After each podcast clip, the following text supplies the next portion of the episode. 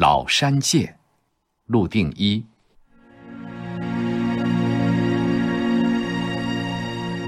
我们决定要爬一座三十里高的瑶山，地图上叫月城岭，土名叫老山涧。下午才动身，沿着山沟向上走。前面不知道为什么走不动，等了好久，才走了几步，又要停下来等。队伍挤得紧紧的，站累了，就在路旁坐下来。等前头喊着“走走走”，就站起来再走。满望可以多走一段，可是走不了几步又要停下来。天色晚了，肚子饿了，许多人烦得叫起来、骂起来。我们偷了个空跑到前面去，地势渐渐更加陡起来。我们已经超过自己的纵队，跑到红星纵队的尾巴上。恰好在转弯地方发现路旁有一间房子，我们就进去歇一下。这是一家姚民，住着母女二人，男人大概是因为听到过队伍，照着习惯到什么地方去躲起来了。大嫂，进你这里歇歇脚，请到里边坐。他带着些惊慌的神情说。队伍还是几尺慢的向前行动，我们就跟姚民攀谈起来。照我们一路上的经验，不论是谁，不论他们开始怎样怕我们，只要我们对他们说清楚了红军是什么，没有不变忧为喜，同我们十分亲热起来的。今天对姚民，我们也要试一试。我们谈到红军，谈到苛捐杂税。谈到广西军阀禁止姚民信仰自己的宗教，残杀姚民；谈到他住在这里的生活情形，那女人哭起来了。她说：“她原来也有过地，但是汉人把他们从自己的地上赶跑了，现在住到这荒山上来，种人家的地，每年要交特别重的租。”他说。广西的苛捐杂税对姚民特别重，广西军阀特别欺侮姚民。你们红军早些来就好了，我们就不会吃这样的苦了。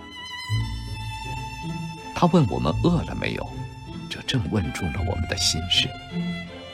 他拿出仅有的一点米，放在房中间木头架成的一个灶上煮粥。他向我们道歉，说没有多的米，也没有大锅，要不就多煮些给部队吃。我们给他钱，他不要。好容易来了一个认识的同志，带来一袋米，虽然明知道前面粮食缺乏，我们还是把这整袋子米送给他，他非常欢喜地接受了。部队今天非夜里行军不可。他的房子和篱笆都是枯竹编成的，我们生怕有人拆下来当火把点，就写了几条标语，用米汤贴在外面显眼的地方，告知我们的部队不准拆篱笆当火把。我们问了姚民，知道前面还有竹林，可以砍竹子来做火把，就派人到前面竹林去准备。粥吃起来十分香甜，因为确实饿了。我们也拿碗盛给姚民母女吃。打听前面的路程，知道前面有一个地方叫雷公岩，很陡，上山三十里，下山十五里，再前面才是塘旁边。我们现在还没到山脚下呢。自己的队伍来了，我们烧了些水给大家喝。一路前进，天黑了才到山脚，果然有许多竹林，满天都是星光，火把也亮起来了。从山脚向上望，只见火把排成许多之字形，一直连到天上，跟星光接起来，分不出是火把还是星星。这真是我生平没见过的奇观。大家都知道这座山是怎样的陡了，不由浑身紧张，前后呼喊起来，都想努一把力，好快些翻过山去。不要掉队呀，不要落后做乌龟呀，我们顶着天啦！听了，哈哈的笑起来，在之字拐的路上，一步一步的向上去，向上看。火把在头顶上一点点排到天空，向下看简直是绝壁。火把照着人的脸，就在脚底下。走了半天，忽然前面又走不动了。传来的话说，前面又有一段路在峭壁上，马爬不上去。又等了一点多钟，传下命令来说，就在这里睡觉，明天一早登山。就在这里睡觉，怎么行呢？下去到竹林里睡是不可能的。但就在路上睡吗？路只有一尺来宽，半夜里一个翻身，不就咕噜下去了吗？而且路上的石头又非常不平，睡一晚准会疼死人。但这是没有办法的，只得裹一条毯子，横着心躺下去。因为实在太疲倦，一会儿就酣然入梦了。半夜里忽然醒来，才觉得寒气逼人，刺入肌骨，浑身打着颤。把毯子卷得更紧些，把身子蜷起来，还是睡不着。天上闪烁的星星，好像黑色幕上坠着的宝石，它跟我们这样的接近呐。黑的山峰像巨人一样矗立在面前，四周的山把这山谷包围得像一口井。上边和下边有几堆火没有熄，冻醒了的同志们围着火堆小声地谈着话。除此之外，就是寂静。耳朵里有不可捉摸的声响，极远的，又是极近的。极宏大的，又是极细切的，像春蚕在咀嚼桑叶，像野马在平原上奔驰，像山泉在呜咽，像波涛在澎湃。不知什么时候又睡着了。黎明的时候被人推醒，说是准备出发。山下有人送饭上来。不管三七二十一，抢了一碗就吃。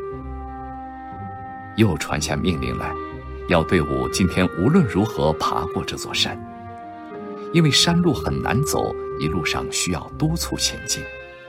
我们几个人又停下来，立刻写标语，分配人到山下、山上各段去喊口号、演说，帮助病员和运输员。忙了一会儿，再向前进。走了不多远。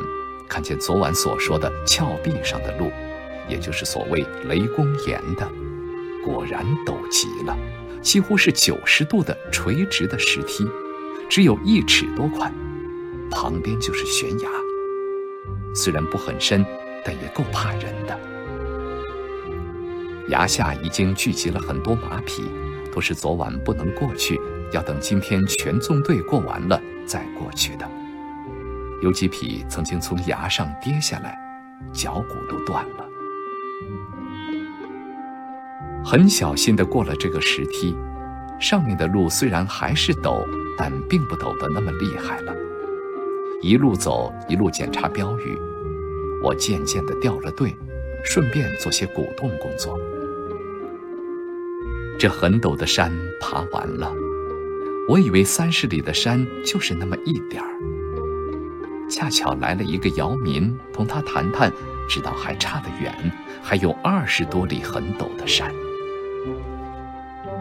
昨天的晚饭，今天的早饭都没吃饱，肚子很饿，气力不够，但是必须鼓着勇气前进。一路上，看见以前送上去的标语用完了，就一路写着标语贴。累得走不动的时候，索性在地上躺一会儿。快要到山顶，我已经拉得很远了，许多运输员都走到前头去了，剩下来的是医务人员和掩护部队。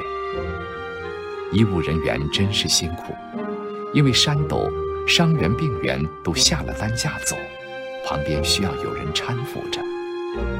医务人员中的女同志们英勇得很，她们还是处处在慰问和帮助伤员病员，一点儿也不知道疲倦。回头向来路望去，那些小山都成了矮子。机关枪声很密，大概是在我们昨天出发的地方。五八军团正跟敌人开火，远远的还听见敌人飞机的叹息，大概是在叹息自己的命运，为什么不到抗日的战线上去显显身手呢？到了山顶，已经是下午两点多钟。我忽然想起，将来要在这里立个纪念碑，写上。某年某月某日，红军北上抗日，路过此处。我长长的吐了一口气，坐在山顶上休息一会儿。回头看队伍，没有翻过山的只有不多的几个人了。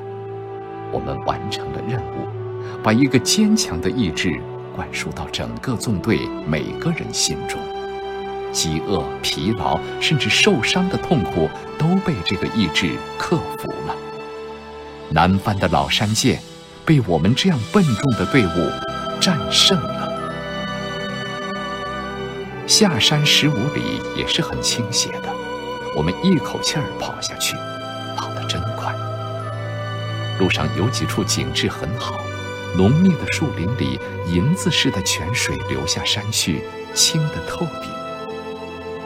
在每条溪流的旁边。有很多战士用脸盆、饭盒子、茶缸煮粥吃。我们虽然也很饿，但仍旧一气儿跑下山去，一直到宿营地。这回翻山使部队开始养成一种新的习惯，那就是用脸盆、饭盒子、茶缸煮饭吃、煮东西吃。这种习惯一直保持了很久。老山涧是我们长征中所过的第一座难走的山，但是我们走过了金沙江、大渡河、雪山草地以后，才觉得老山涧的困难比起这些地方来，还是小得很。更多课文，请关注微信公众号“中国之声”。